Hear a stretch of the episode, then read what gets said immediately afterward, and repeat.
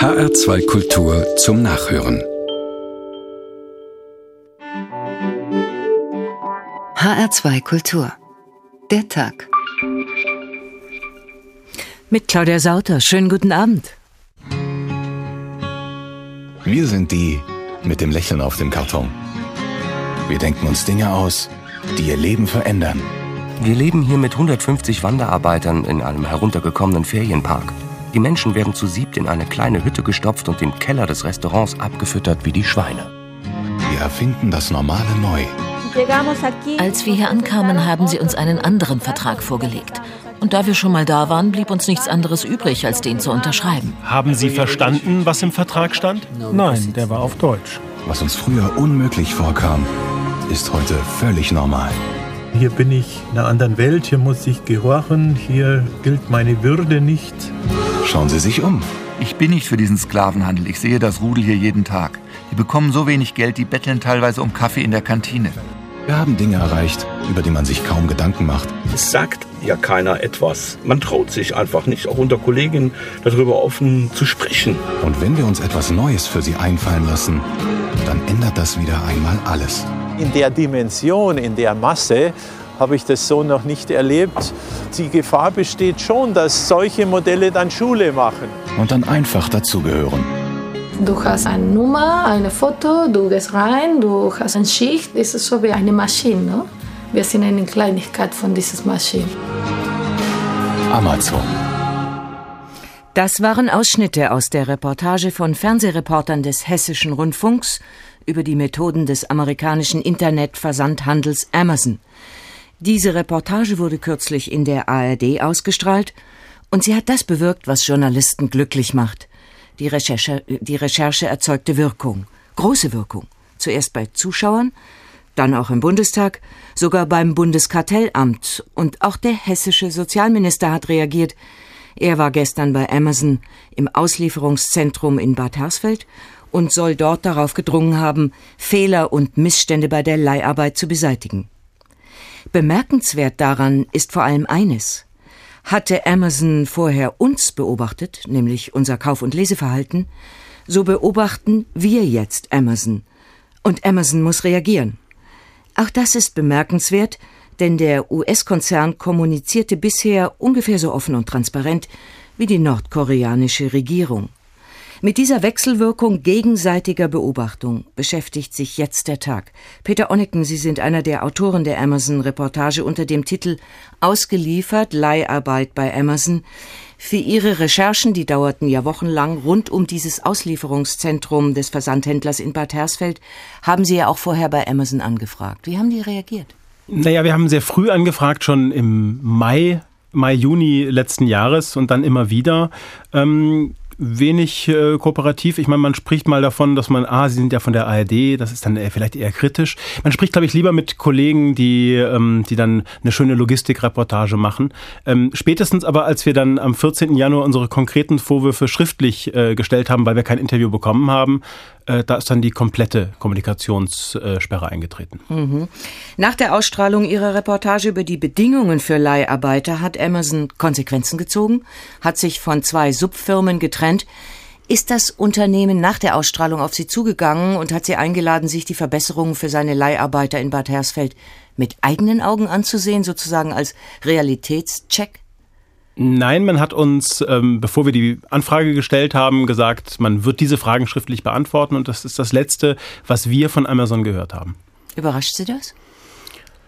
Die Frage ist in der Tat, was überrascht einen jetzt, wenn man sich gerade wirklich die, die Kommunikationsstrategie dieses, ähm, dieses Unternehmens anschaut, ist es schwer, da noch von Überraschungen zu reden. Man hat das durchaus auch gesehen im Ausland bei, bei anderen Krisen, dass man eigentlich erstmal versuchte wegzuducken und das Ganze auszusitzen sagen wir so, ich gehe davon aus, äh, dass man in so einer Situation als Unternehmen wahrscheinlich sehr gute ähm, äh, Kommunikationsberater haben sollte und wahrscheinlich auch hat und dass da auch viel Geld fließt. Äh, warum keiner äh, dazu rät, mit uns mal zu sprechen, verstehe ich ehrlich gesagt nicht. Waren Sie während der Recherche Kunde bei Amazon und sind Sie es noch? Also ich habe mein Konto bei Amazon nicht gekündigt bisher, weil ich finde, es ist auch eine Frage der Fairness, jetzt einfach mal ähm, abzuwarten, ob vielleicht doch ein Umdenken eintritt. Wir sehen ja tatsächlich auch jetzt in äh, gestern hat ja auch der Geschäftsführer das erste Mal im Prinzip diese, wie Sie es nannten, nordkoreanische Haltung aufgegeben und gibt zum ersten Mal tatsächlich auch Interviews. Also man sollte dann jetzt auch dem äh, Konzern wirklich die Chance geben zu sagen, ähm, vielleicht hat eben genau diese Boykottreaktionen, die wir gesehen haben von den Zuschauern, vielleicht bewirkt das ja doch irgendetwas. Amazon ist ein Internetversandhandel und im Internet waren auch die Reaktionen auf ihre Recherchen heftig. Da waren viele sauer auf Amazon. Erkennt da jetzt die Internetgemeinde ihre regulierende Macht oder Fürchten Sie, das ist ein kurzes Aufwallen von Emotionen, weil man noch unter dem Eindruck dieser Reportage steht und dann verliert sich das wieder? Naja, es ist irgendwas dazwischen, glaube ich. Also regulierende Macht haben, haben wir als Verbraucher ja im Prinzip in der Form nicht. Also die, äh, ich bin ja durchaus eigentlich gerne Online-Kunde und ich muss auch sagen, wenn ich das jetzt nur von, von meinem äh, Kunden ähm, erfahren herausnehme, hätte ich auch kein Problem, weiterhin bei Amazon zu kaufen. Nur ähm, die, dieser, dieser Aufschrei hat ja eher dazu geführt, dass die Politik gesagt hat, wir müssen regulieren. Und da ist jetzt die Frage, was passiert. Das heißt, äh, insofern hat eigentlich schon, ähm, ist es gar nicht entscheidend, ob das jetzt vier, fünf Wochen im, im Netz weiter dauert, sondern dieser Aufschrei äh, hat ja durchaus auch dazu geführt, dass äh, diejenigen, die Entscheider ähm, eben auch durchaus bereit sind, jetzt mal ähm, zu handeln oder zumindestens das anzukündigen. Wird es von Ihnen dazu Nachfolgerecherchen geben? Also das ist ehrlich gesagt ein bisschen zu früh. Wir sind ähm, schon natürlich auch von dieser Reaktion relativ überrollt worden. Mhm. Damit konnten wir natürlich nicht rechnen, in, auch nicht in unseren kühnsten Träumen. Und jetzt müssen wir erstmal abwarten, ähm, da, ob Amazon soll sich jetzt wirklich auch mal mit diesen Vorsätz, äh, Vorwürfen von uns auseinandersetzen. Bisher hört man, äh, dass sie jetzt in, dass sie Fernsehbilder sie betroffen gemacht haben und man hat sich von zwei Firmen getrennt. Das muss ich sagen, ist noch nicht wirklich die Antwort, die, ähm, die, die wir von Amazon erwarten. Welche wäre denn das? Naja, man muss sich prinzipiell einfach grundsätzlich fragen, stimmt das mit meinem Geschäftsmodell? Geht es wirklich darum, äh, dass ich, dass ich den, den Menschen ernst nehme, eben nicht nur als Kunden, sondern auch, sei es der, der kleine Buchhändler, sei, also sei es der kleine Verleger, sei es der, der Mitarbeiter? Das ist wirklich die Frage, öffnet sich Amazon jetzt und ist bereit, irgendwie ähm, dieses Bild auch grundlegend zu überdenken? Am Sonntag wird Ihre Reportage ausgeliefert, Leiharbeit bei Amazon, bei uns im Hessen-Fernsehen um 18.30 Uhr nochmal ausgestrahlt und anschließend sind Sie um 19 Uhr im Chat persönlich mit Zuschauern, Peter Onnig. Und mit meiner Kollegin Diana Löbel, bitte nicht vergessen. Die muss erwähnt werden, unbedingt. Vielen Dank für das Gespräch. Danke. Die Reportage der Kollegen und die anschließende Berichterstattung in den Printmedien ist natürlich auch der Firmenzentrale von Amazon in den USA nicht verborgen geblieben. Schließlich ist Deutschland der wichtigste Auslandsmarkt für das Unternehmen, Umsatz rund 6,5 Milliarden Euro laut New York Times. Und als am Firmensitz in Seattle die Nachricht ankam, dass Amazon in Bad Hersfeld mit Sicherheitsleuten in Neonazi-Uniformen zusammenarbeite, da schrillten dort offenbar alle Alarmglocken. Vielleicht hat man ja in der Pressestelle kurz im Katalog der eigenen Leitbilder geblättert. Da steht nämlich unter anderem vocally self-critical, also laut Selbstkritik üben. Tat Amazon das? Katharina Wilhelm über die Nachwehen einer Recherche des Hessischen Rundfunks in den USA. Ist Amazon das neue böse Apple? Das fragt die Schlagzeile eines Berichts des Newskanals CBS und bezieht sich auf die bekannt gewordenen schlechten Bedingungen für Arbeiter bei Apple und beim Versandhändler Amazon in Deutschland. Für die US-Amerikaner ist das aber nichts Neues. Schon 2011 gab es einen Skandal rund um Amazon. Eine Recherche einer Lokalzeitung in Pennsylvania brachte ans Licht, dass in einer örtlichen Lagerhalle Amazon-Mitarbeiter gezwungen wurden, bei Temperaturen Temperaturen von bis zu 38 Grad zu arbeiten. Das große Lager- und Versandhaus in Lehigh Valley war nicht mit Klimaanlagen ausgestattet. Unter dem blechernen Dach mussten die Versandarbeiter teils im Akkord Waren verpacken und verschicken. Und das bei weniger als 11 Dollar die Stunde. Auch Karen Zaleski arbeitete in einem solchen Lagerhaus unter unwürdigen Bedingungen, wie sie einem örtlichen Nachrichtensender sagt. Die Leute brachen einfach zusammen wegen der Hitze, aber es war den Vorgesetzten egal. Wir mussten weiterarbeiten, härter und härter. Auch Türen und Lagertore zu öffnen, um frische Luft hereinzulassen, war nicht erlaubt. Aus Angst, es könne etwas geklaut werden. Stattdessen haben die Ambulanzwagen des Krankenhauses regelmäßig vor der Tür geparkt, um Menschen mit Hitzeschlag zu versorgen. Ein Ambulanzarzt meldete die Situation schließlich der amerikanischen Arbeitsschutzorganisation, die dann regelmäßig Kontrollen durchführte. Nicht nur starke Hitze, auch schlechte Bezahlung und ausbeuterische Arbeitsverhältnisse werden Amazon regelmäßig vorgeworfen. Der Versandhändler arbeitet zum größten Teil mit Leiharbeitsfirmen zusammen, die meistens nur einen Hungerlohn an die Arbeiter auszahlen. Ein brutales System sei das, meint George Gones, der sich als Professor an der State University of New York seit 30 Jahren mit Zeitarbeitsfirmen auseinandersetzt. Uh, Darauf beruht das ganze System der Industrie. Durch die Anstellung bei Zeitarbeitsfirmen kaufen sich die großen Firmen von ihrer Verantwortung und ihren rechtlichen Verpflichtungen als Arbeitgeber frei. Das bleibt alles bei den Leiharbeitsfirmen. All of the responsibilities, all of the legal obligations of being an employer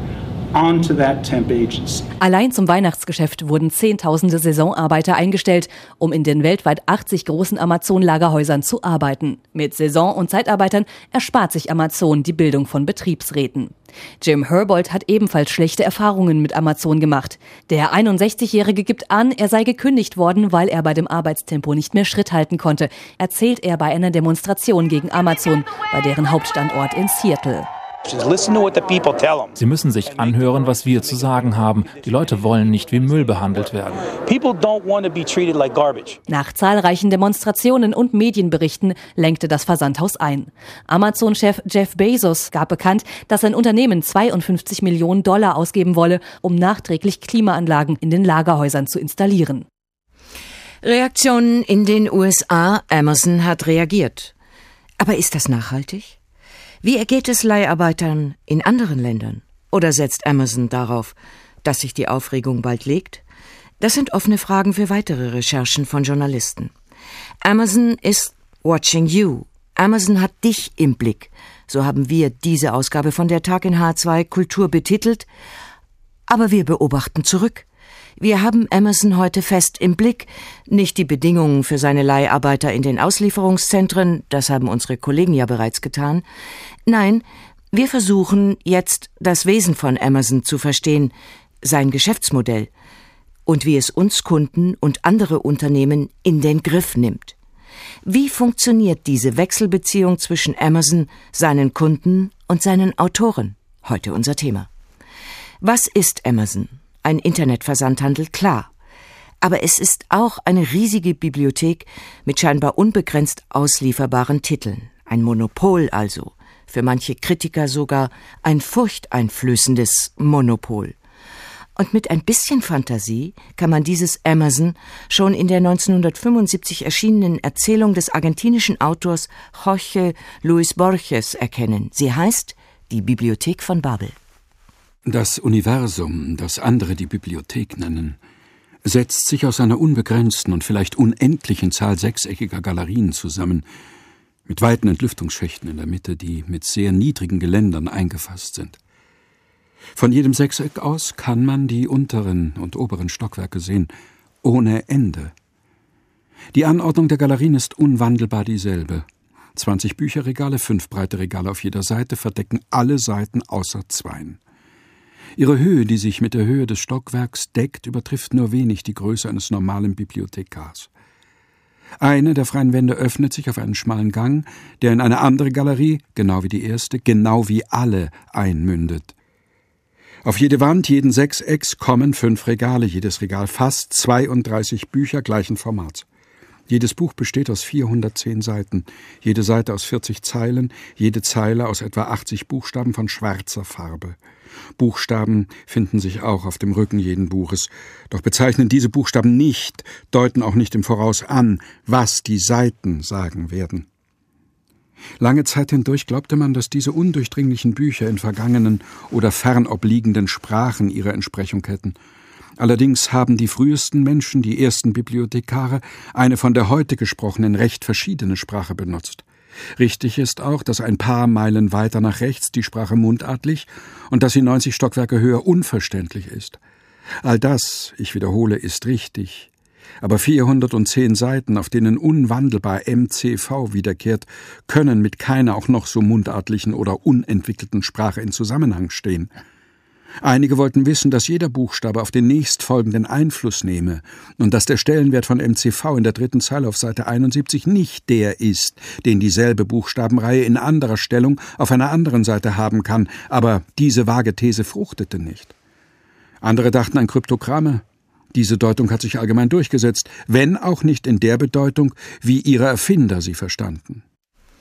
Die Bibliothek von Babel, ein furchteinflößendes Universum und für Außenstehende so undurchschaubar wie die Algorithmen, mit denen Amazon arbeitet. Später aus dieser Erzählung von Jorge Luis Borges mehr.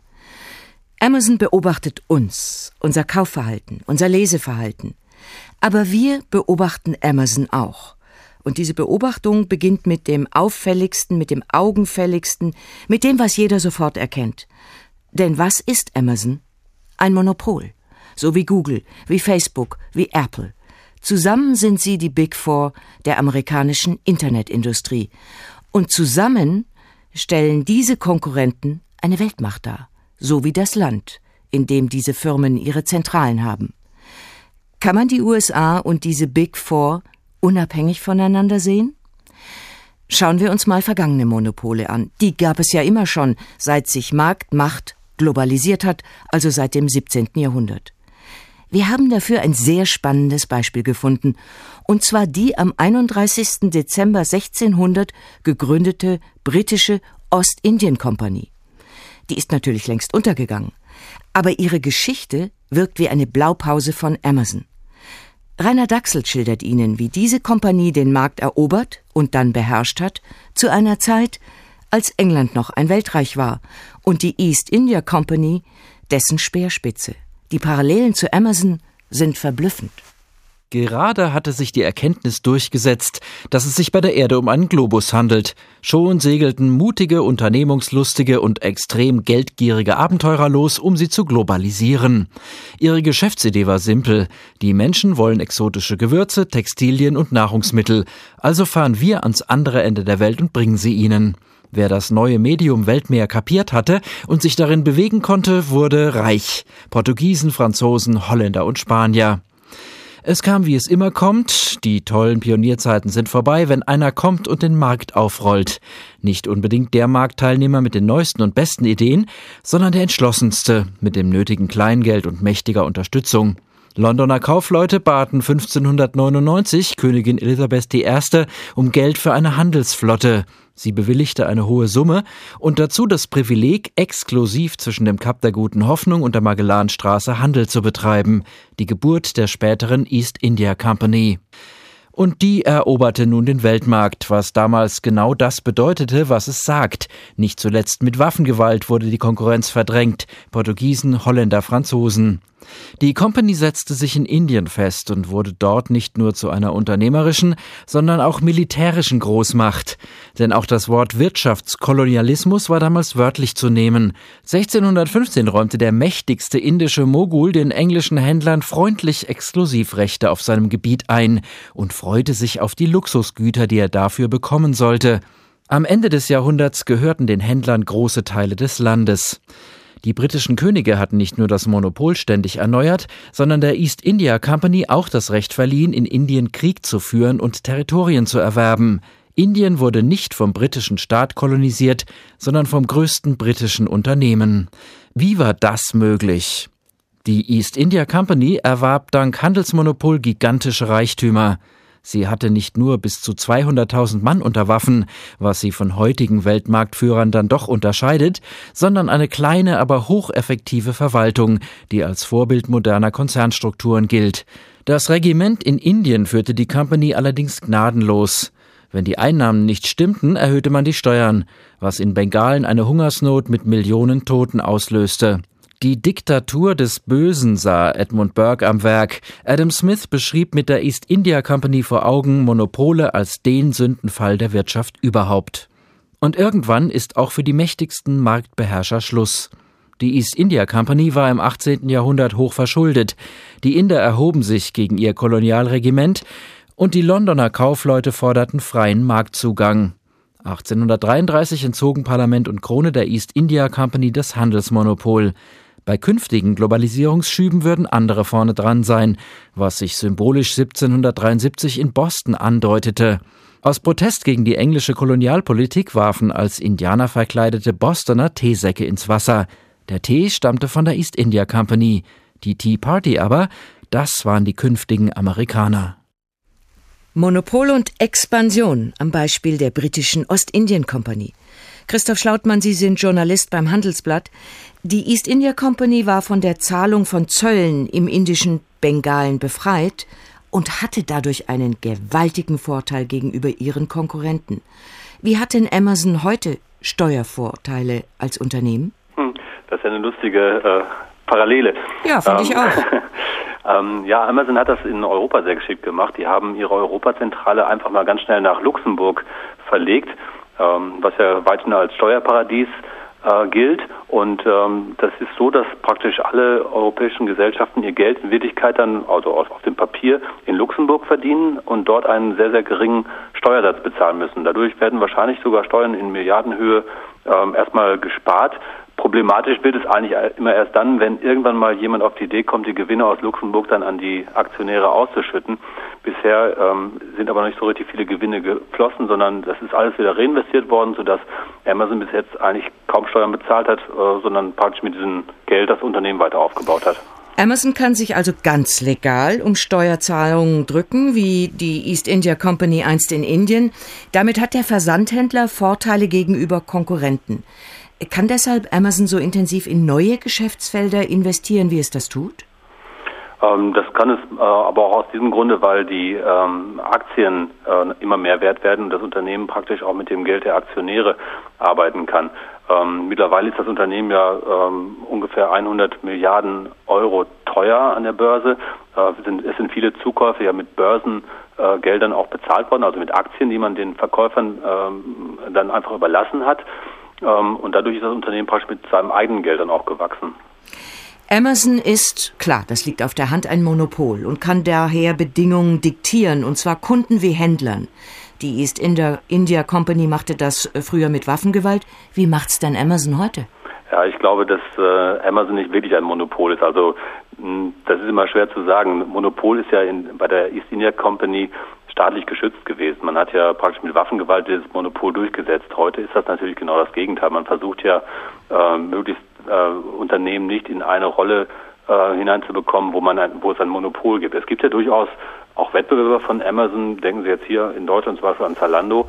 Ähm, das Problem ist einfach, dass Amazon ähm, mit Abstand viel viel erfolgreicher ist und auch mittlerweile einen so gewaltigen Marktanteil hat, dass es zwar auftreten kann äh, wie wie ein Monopol, aber sagen wir ehrlich, es gibt noch kleine, kleine Wettbewerber. Das es ist ja kein Unterschied zur, zur, East India Company. Ja, es gibt noch kleine Wettbewerber. Die East India Company hat diese, die es damals auch gab, aufgekauft. Aber was doch auffällig ist und was vielleicht äh, das Monopol äh, nochmal beschreibt, äh, Amazon zwingt ja seine Kunden in ein geschlossenes System. Wie tut es das? Ja, das ist äh, es, es, gibt sogar zwei äh, Stränge, wie das praktisch funktioniert. Das ist einmal müssen Sie sehen, Amazon äh, kooperiert ja mit anderen Händlern bzw. auch Herstellern, die über die Plattform Amazon vertreiben. Ähm, weil Amazon so mächtig ist, kommt auch niemand mehr an Amazon vorbei. Das heißt, die Unternehmen sind eigentlich fast gezwungen, mit Amazon ähm, ins Geschäft zu kommen, äh, woraufhin dann Amazon mehr oder weniger die Konditionen diktieren kann. Ähm, wir haben das jetzt äh, bei Verlagen gehört, die ähm, uns erzählt haben, dass ähm, ungefähr Rabatte von 65 Prozent von Amazon gefordert werden. Das ist natürlich für diese, für diese kleinen Unternehmen teilweise tödlich. Amazon kann es aber offensichtlich trotzdem durchsetzen, weil die so eine starke Marktmacht haben. Wenn Sie also als Händler sagen, ich, ich verkaufe jetzt nicht mehr über Amazon, kann ich wahrscheinlich mein Geschäft direkt ähm, auch dicht machen. Es gibt aber noch ein zweites geschlossenes System, ähm, nämlich das ähm, mit, den, mit den Kunden von Amazon. Amazon hat sehr geschickt äh, ein Lesegerät auf den Markt gebracht, den Kindle, ähm, und mit über dieses Gerät äh, können Kunden Bücher kaufen, online kaufen, also virtuelle Bücher. Ähm, und äh, wer einmal so ein Kindle besitzt, kann im Prinzip dann auch nur noch bei Amazon einkaufen, denn wenn man es woanders kauft, funktioniert das mit dem Kindle schon gar nicht mehr. Und da hat man natürlich ein perfektes geschlossenes System und eine bessere Kundenbindung gibt es da schon fast gar nicht mehr. Wollen wir mal kurz fantasievoll in die Zukunft gucken zusammen? Ja, gerne. Die US-Firmen Google, Facebook, Apple und Amazon schließen sich irgendwann zusammen. Das wäre dann eine Weltmacht, gegen die keiner mehr ankäme, oder? Ja, da hätte ich Bedenken, ob da die, ähm, die Kartellaufsicht äh, in den USA mitmacht. Denn diese Unternehmen sind teilweise ja schon in gleichen Märkten ähm, tätig. Man weiß das ja oft gar nicht so ganz genau, was zum Beispiel Google mittlerweile alles äh, treibt. Und wenn man da zu dem, zu dem, äh, zu der Auffassung gerät, dass sie teilweise ähm, schon in denselben Märkten sind, dann, dann wäre das wahrscheinlich ein, ein Fall für die Kartellbehörden und würde wahrscheinlich gar nicht erst erlaubt. Erläuterungen von Christoph Schlautmann, Journalist beim Handelsblatt. Vielen Dank. Und wir machen uns weiter mit Jorge Luis Borges auf zur Erkundung der ungeheuren Bibliothek von Babel. Die ist in der Erzählung dieses argentinischen Autors so undurchschaubar wie der Internetversandhandel Amazon.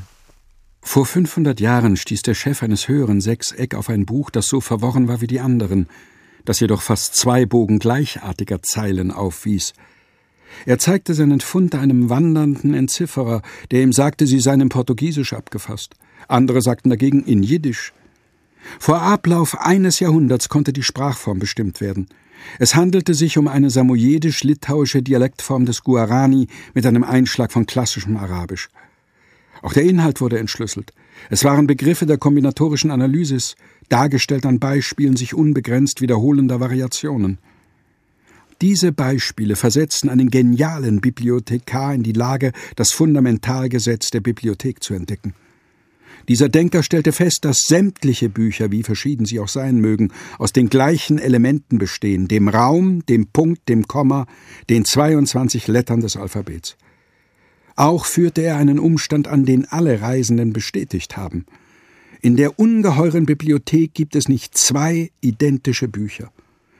Aus diesen unwiderleglichen Prämissen folgerte er, dass die Bibliothek total ist und dass ihre Regale alle irgend möglichen Kombinationen der zwanzig und so viel orthografischen Zeichen verzeichnen.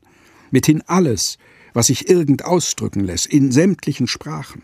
Alles, die bis ins Einzelne gehende Geschichte der Zukunft, die Autobiografien der Erzengel, den getreuen Katalog der Bibliothek, tausende und abertausende falscher Kataloge, den Nachweis ihrer Falschheit, den Nachweis der Falschheit des echten Katalogs, das gnostische Evangelium des Basilides, den Kommentar zu diesem Evangelium, den Kommentar zum Kommentar dieses Evangeliums, die wahrheitsgetreue Darstellung deines Todes, die Übertragung jeden Buches in sämtliche Sprachen, die Interpolationen jeden Buches in allen Büchern, der Traktat, den Beda hätte schreiben können und nicht schrieb, über die Mythologie der Sachsen, die verlorenen Bücher des Tacitus.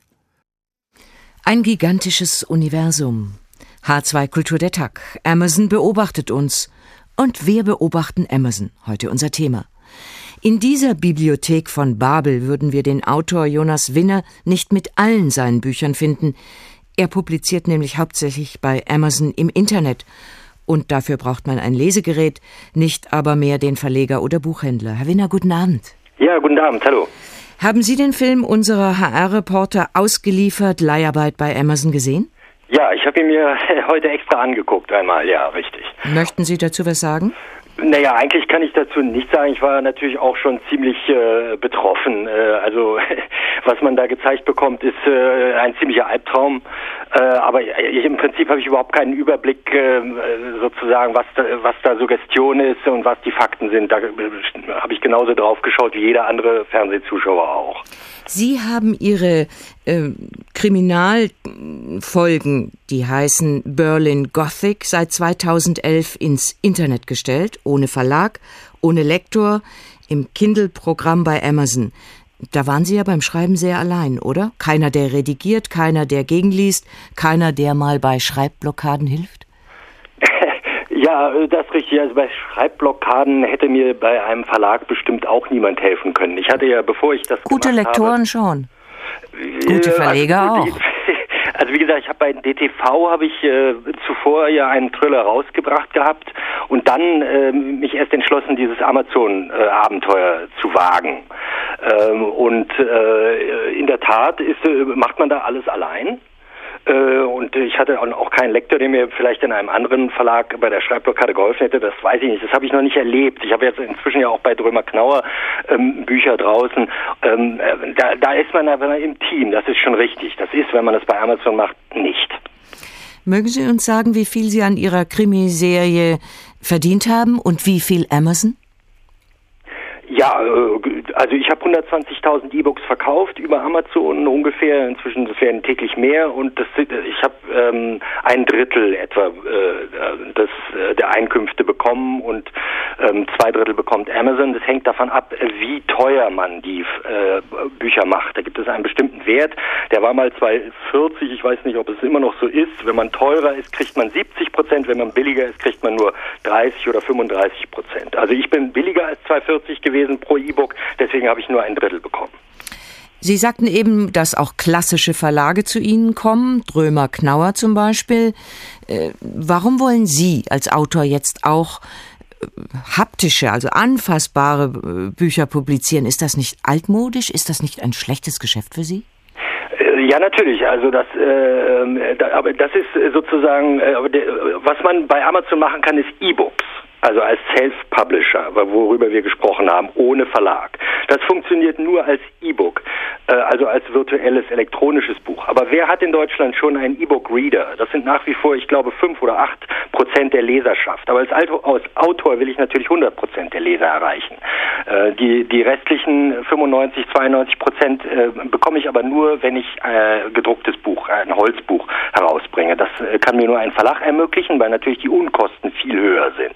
Beim E-Book muss ich ja nur den Text erstellen. Bei einem gedruckten Buch muss ich es drucken lassen, das Papier, die Lieferkosten und so weiter. Das sind alles äh, Sachen, an die ich als Self-Publisher nicht herankomme. Deswegen sind die traditionellen Verlage nach wie vor sehr wichtig. Herr Winner, erklären Sie mir mal eins. Äh, bei Ihnen erscheint in einem normalen klassischen Verlag Ihr äh, Thriller Der Architekt, richtig? Ja. Und dann unterläuft aber Amazon, wo sie mit ihren E-Books sind, ihren Erfolg mit dem Printbook. Äh, es gibt nämlich rasch neue Bücher, die bei Amazon preiswerter als im Buchhandel angeboten werden.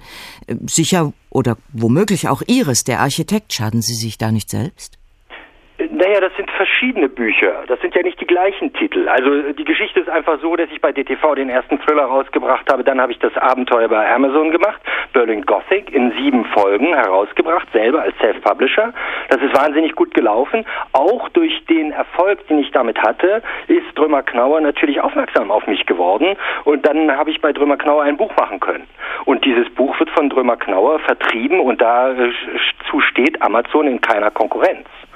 Äh, und äh, jetzt als Neues kommt bei Drömer Knauer das Buch, was ich als E-Book in sieben Folgen herausgebracht habe. Berlin Gothic bringt Drömer Knauer nun als Taschenbuch auch noch in gedruckter Form heraus. Also insofern sind, äh, sind nicht die gleichen Titel von unterschiedlichen Vertriebsformen sozusagen bedient, sondern das ist schon alles feinsäuberlich getrennt eigentlich. Und wenn einer Ihrer Leser bei Amazon kündigt, äh, dann kann er auf Kindle auch nicht mehr Ihre Bücher lesen. Wer nämlich dort sein Konto schließt, verliert alle E-Book-Inhalte, die er mal bestellt hat. Ist das okay für Sie? Das wirklich so? Also das ja. habe ich jetzt auch im Zuge der letzten Diskussionen zum ersten Mal gehört. Ähm, das, äh, das verblüfft einen natürlich, weil man doch äh, meint, man würde das E-Book kaufen. Ich habe aber auch äh, gehört, dass man, man liest, kann es ja nicht nur im Kindle lesen, man kann es zum Beispiel auch auf seinem PC lesen. Und das, wenn man es in seinem Computer auf der Festplatte hat, dass das dann von Amazon nicht gelöscht werden könnte. Also da, da, da habe ich einfach unterschiedliche Dinge drüber gehört. Das kann ich jetzt hier nicht aufklären, aber ich kann Ihnen eine letzte Frage stellen, wenn Sie gestatten. Lassen Sie uns doch mal in die Zukunft gucken. Man könnte sich vorstellen, dass Amazon technisch nachvollziehen wird, vielleicht in baldiger Zukunft, welche Seiten in E-Büchern vom Leser überblättert werden und dann nimmt man die raus, beispielsweise Landschaftsschilderungen, weil die offensichtlich langweilen. Würde Sie das stören bei Ihren eigenen Texten? Ja, selbstverständlich, ein absoluter Albtraum. Äh, das geht gar nicht. Man ist ja als Autor äh, furchtbar erpicht darauf, dass der Text so publiziert wird, wie man ihn gestaltet hat. Äh, das, das wäre für mich ein Unding. Aber ich würde mich auch sehr wundern, wenn das geschehen würde. Abwarten. Jonas Winner, vielen Dank für das Gespräch. Ein Gruß nach Berlin, wo Sie ja, leben. Danke. Amazon is watching you und wir beobachten Amazon, heute unser Thema. Gegen die Geschäftspraktiken des Konzerns gibt es längst kleine Aufstände, kleine Gegenwehr. Man hört von Kunden, die seit Ausstrahlung der Reportage zweier Journalisten des hessischen Rundfunks ihre Konten bei Amazon löschten, und auch Verlage haben reagiert.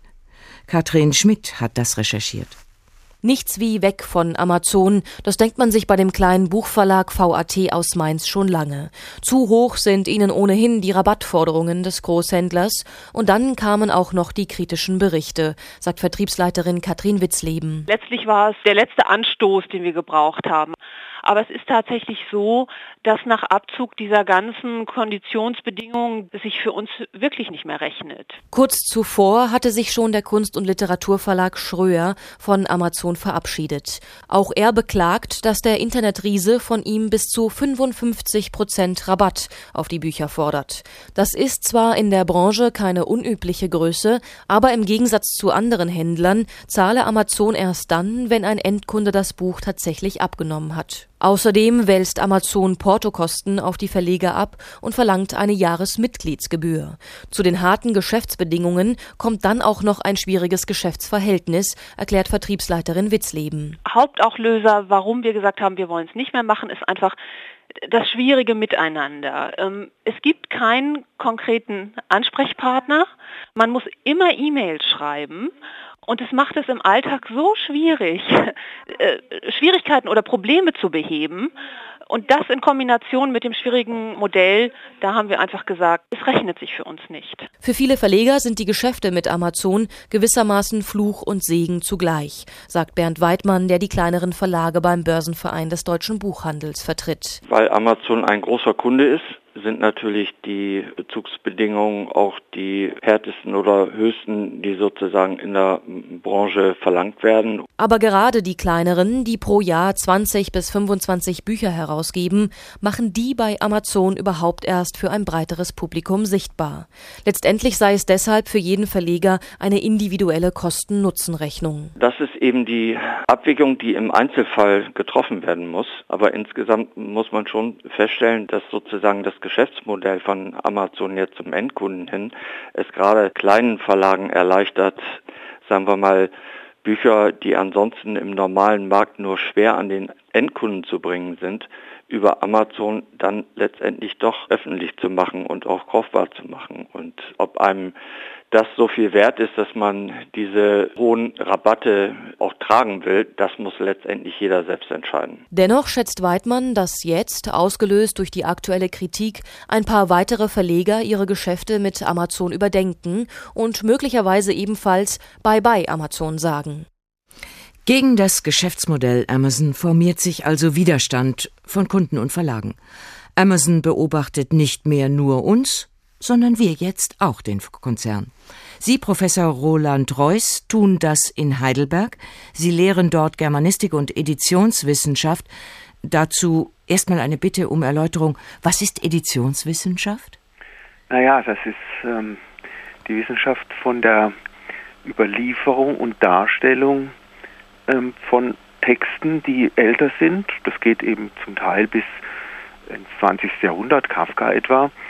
Und ähm, sie bringen den Studenten bei, wie diese Texte vermittelt werden an die Gegenwart, wie sie kommentiert werden, wie sie dargestellt werden und ähm, in welcher typografischen Gestalt sie am besten dann auch den Leser erreichen. Herr Reuss, wenn jetzt nur noch E-Books im Internet erscheinen und keine gedruckten Bücher mehr, dann würde doch auch Ihr Lehrstuhl verschwinden, oder? Nee, das kann ich jetzt überhaupt nicht sagen. Wir lehren ja dort nicht nur ähm, typografische Sachen im konventionellen Bereich, sondern wir bieten auch Kurse an über ähm, elektronische Edition, wobei die Frage halt immer die ist, wenn Sie über eine längere Zeit hinweg ähm, Nerven, Geduld und so weiter investieren, dann überlassen Sie sehr ungern das Produkt Ihrer Arbeit einem Medium, bei dem Sie eigentlich überhaupt keine Ahnung haben, wie die Langzeiterreichbarkeit Ihrer Resultate dann ist. Bei Büchern wissen wir, dass das sind 400, 500 Jahre völlig problemlos. Beim Netz werden Sie feststellen, dass halt nach ein, zwei Jahren die ganzen Verknüpfungen, die Links und so weiter nicht mehr erreichbar sind und ähm, es fällt sehr schwer, sich vorzustellen, dass Studenten sehr motiviert sind, ähm, solche Billigangebote ähm, zu produzieren. Was bereitet Ihnen eigentlich mehr Verdruss? Dass Amazon den Buchhandel an den Rand drängt, es zumindest versucht, oder dass öffentliche Bibliotheken sich mit Amazon verlinken? Also Sie ähm, haben das jetzt in so einer Zweigliedrigkeit gedeutet. Ich sehe das manchmal ein bisschen anders. Also für mich, ich kriege manchmal so Assoziationen an den Matrix-Film. Ähm, das, was die Bibliotheken machen, sieht für mich manchmal so aus, vielleicht auch aus Naivität, wie wenn die von Amazon aus ferngesteuert werden. Man bietet ihnen sozusagen bestimmte Konditionen an und dann liefern die ähm, Menschenmaterial zu. Ähm, die in Heidelberg, aber auch an anderen Universitätsbibliotheken, gerade an den Prominenten, die immer meinen, sie müssen ganz vorne an der Spitze des Fortschritts stehen, ähm, verfolgten Praktiken sind ja sehr eigentümlich. Ähm, sie haben auf Webseiten, die normalerweise nur der Recherche dienen, ähm, Bildchen von Amazon, ohne dass die Bibliotheken überhaupt darauf hinweisen, dass es eine Amazon-Verbindung ist. Mhm. Jeder Mensch, der mit dem Computer arbeitet, weiß, dass wenn er ein kleines Bild sieht, von dem die Bibliotheken sagen, sei absolut essentiell für ihre ähm, Katalogdarstellung, das ist ein Witz, ja, also sie können eh nichts erkennen auf diesem Bild, dann klicken sie auf das Bild und normalerweise jeder Student denkt es, dass sich dann eine vergrößerte Darstellung dieses Bildes öffnet. Aber in Wahrheit kommen sie direkt auf die Amazon-Website und dort gibt es dann und das gibt es seit anderthalb, zwei Monaten, ein eigens von Amazon ähm, auf die Studenten zugeschnittenen Service, den Amazon Student Service, der den Studenten Expresslieferungen von einem Tag auf den anderen ähm, zusichert. Zusätzlich können antiquarische Angebote extrem günstig ähm, an Amazon herangetragen werden. Und das führt zu dem Eindruck, dass wir hier eigentlich eine richtige Symbiose haben. Die öffentliche Hand füttert Amazon mit Kunden, von denen Amazon eigentlich schon längst analysiert hat, dass es die künftigen Entscheider sind. Ja, aber sagen Sie das auch Ihren Studenten, die schnell und ohne Wartezeit möglichst online Bücher für ihre Hausarbeiten finden müssen? Also ich muss ganz ehrlich sagen, vielleicht habe ich hier weltweit die einzigen Studenten, die das nicht so sehen. Okay. Aber meine Studenten ja. haben ein sehr klares schicken. Bewusstsein davon. Ja, dann müssen Sie in Frankfurt halt mal Ihre Studenten auf Vordermann bringen. Die Studenten begreifen das doch. Kein Mensch will doch Objekt von so einer Maschine sein. Herr Reusmann hört ja selber Verleger von Amazon, naja, nicht schwärmen, aber doch die Vorteile begreifen. Das sei eigentlich eine ganz gute Sache. Und so ein E-Book eine schöne neue Erfindung, die auch neue Leserschichten erreichen. Wir sprachen eben mit einem dieser E-Book-Autoren, die im Netz ja auch eine Freiheit des Publizierens finden und damit Geld verdienen. Was ist daran falsch? Naja, da gibt es eine ganze Menge ähm, was daran falsch ist, weil im Endeffekt wird sich dann die Technik durchsetzen, die am schnellsten diese Sachen distribuiert. Und ähm, das sehe ich, und zwar im Gegensatz zu vielen Leuten auch im Börsenverein, dass ähm, dieser Zug fast schon abgefahren ist, weil Amazon dort so ein Terrain besetzt hat, dass wenn alles in diese E-Book-Schiene ähm, fahren würde, ähm, wir sehr schnell das ja in Ihrer Sendung auch immer wieder prognostizierte Monopol dann hätten. Und in dem Augenblick, wenn es keine alternative Distributionsschiene mehr gibt und Buchhandel vor Ort heißt primär Handel mit materiellen Gegenständen, dann würde Amazon natürlich auch das Monopol ausnutzen. Das heißt, es würde dann eben nicht mehr nach Kleinkleckersdorf oder nach Husum oder so auch noch am einen Tag das Buch geliefert werden, sondern dann würden sie sagen, gut, okay, wenn ihr das dann wollt, dann müsst ihr nochmal fünf Euro dazuschlagen. Diese ganzen Momente, das ist so wie ähm, der System Kampf zwischen ähm, Ostblock und Westen. Solange wie dieser Systemkampf besteht, noch kein Monopol da ist, gibt es Flexibilisierung. Dann wird äh, sozusagen die Konkurrenz auch sozialverträglich gestaltet. In dem Augenblick, wenn das fällt, dann gibt es halt Hartz IV, da gibt es diese ganzen Agenda-Sachen. Und genauso werden wir es hier auch haben. In dem Augenblick, wenn der Konkurrenzkampf zwischen dem lokalen Buchhandel und Amazon zugunsten von Amazon fällt, dann wird der Service zurückgefahren. Das, was Amazon mhm. heute macht, ist ja eine extreme ähm, Subvention ihrer eigenen Seite. Die verdienen ja faktisch an den Sachen gar nichts, die sie etwa an so eine UB liefern. Man muss sich mal klar machen, dass bei einem solchen geklickten Link, der dann in einen Kauf einmündet, Amazon an die UB Heidelberg oder München oder was auch immer 10% zahlt. Das ist ein Autorenhonorar, mhm. wenn man ähm, es hochnimmt. Ja, heute kriegt ein Autor, wenn er gut dasteht, 10%. Und dann rechnen Sie den ganzen ähm, Arbeitsaufwand und weiter, dann wissen Sie, dass das ein Dumpingpreis ist, um an die Studenten ranzukommen. Mhm. Diese ganze Schlacht wird in der Intelligenz entschieden und dafür, und das weiß Amazon, die haben da einen langen Atem und auch eine kluge Strategie, dafür brauchen sie die Universitäten. Aber diese Intelligenz hat ja auch die Freiheit der Entscheidung.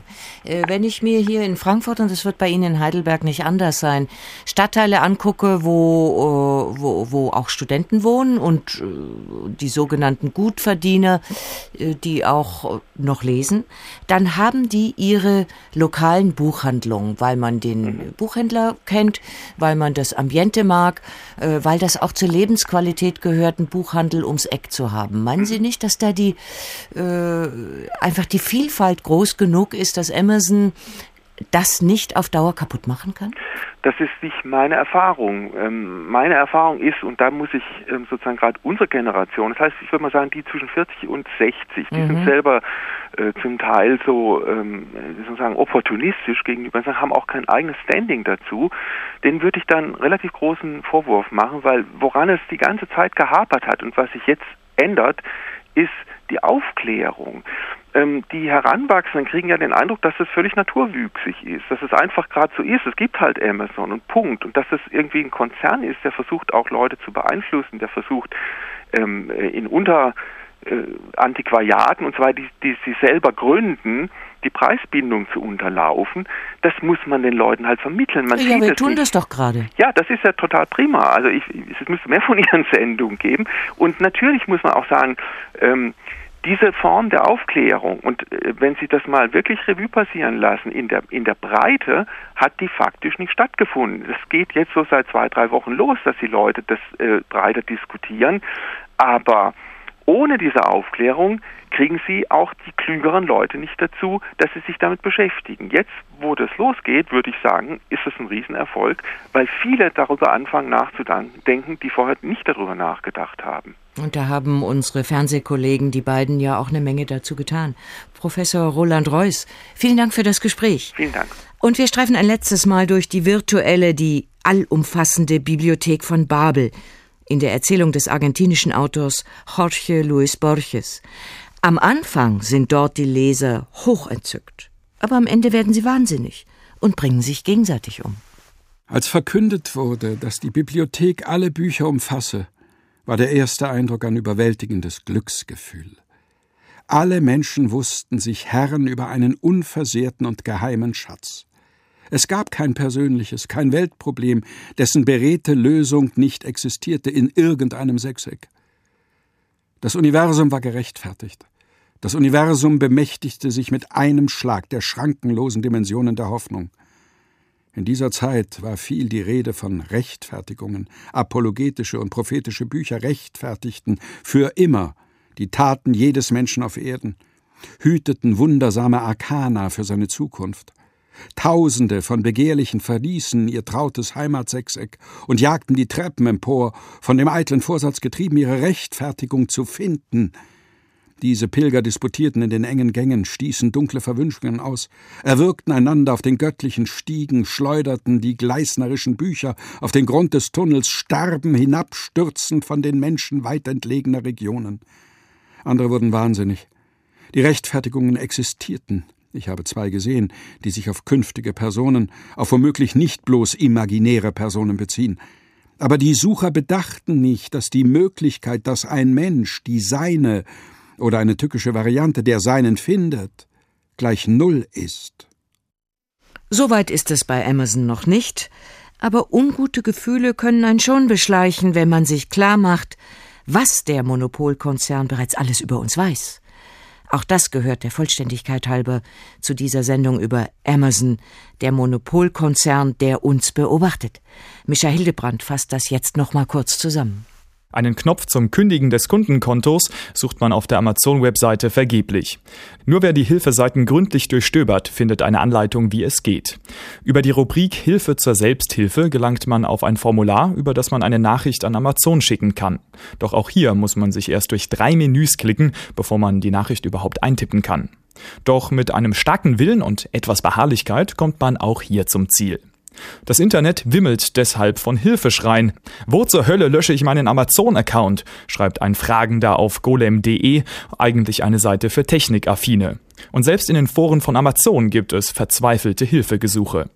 Wer diese Hürde genommen hat, auf den wartet eine noch größere Ernüchterung, denn bevor Amazon die Mitgliedschaft endgültig beendet, schickt das Unternehmen noch einen Warnhinweis per E-Mail. Sobald Ihr Konto geschlossen ist, ist kein Zugriff mehr möglich auf Und dann folgt eine Liste mit zwölf Punkten. Weiter unten im Text dann der Hinweis Nach einer Kontoschließung ist kein Zugriff mehr auf Ihre erworbenen Kindle-Inhalte möglich. Kindle ist Amazons exklusives Lesegerät für elektronische Bücher und wer E-Books bei Amazon gekauft hat, überlegt jetzt ein zweites Mal, ob er sein Konto wirklich löschen sollte.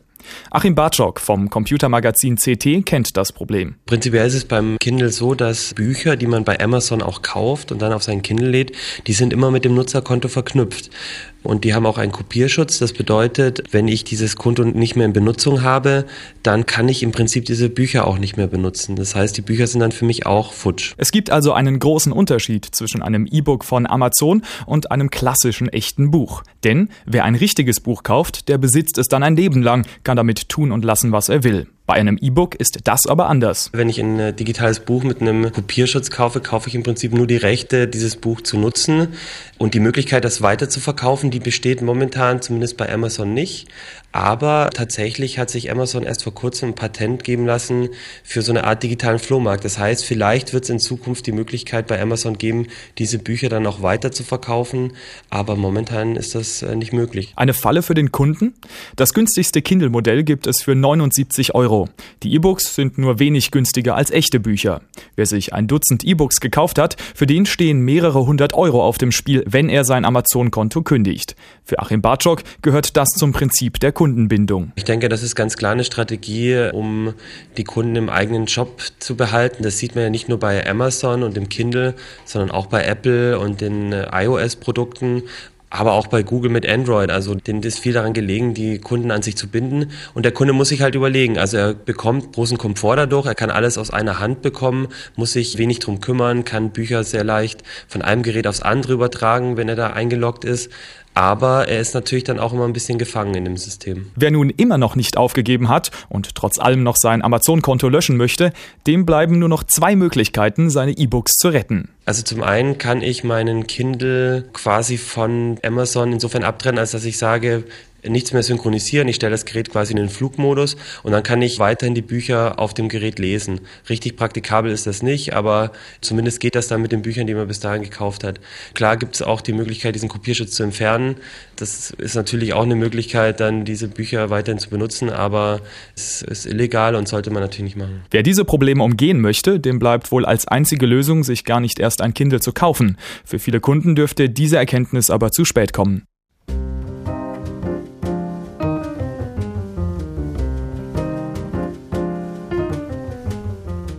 Und das war der Tag. Diese Sendung können Sie um 22.05 Uhr in HR Info nachhören oder auf der Webseite von HR2 podcasten. Und am Sonntag um 18.30 Uhr wiederholt unser Hessenfernsehen die ARD-Reportage über Amazon. Um 19 Uhr können Sie dann mit den Autoren chatten. Jetzt macht hier gleich nach den Nachrichten die Hörbar auf. Viel Spaß dort und schönen Abend noch.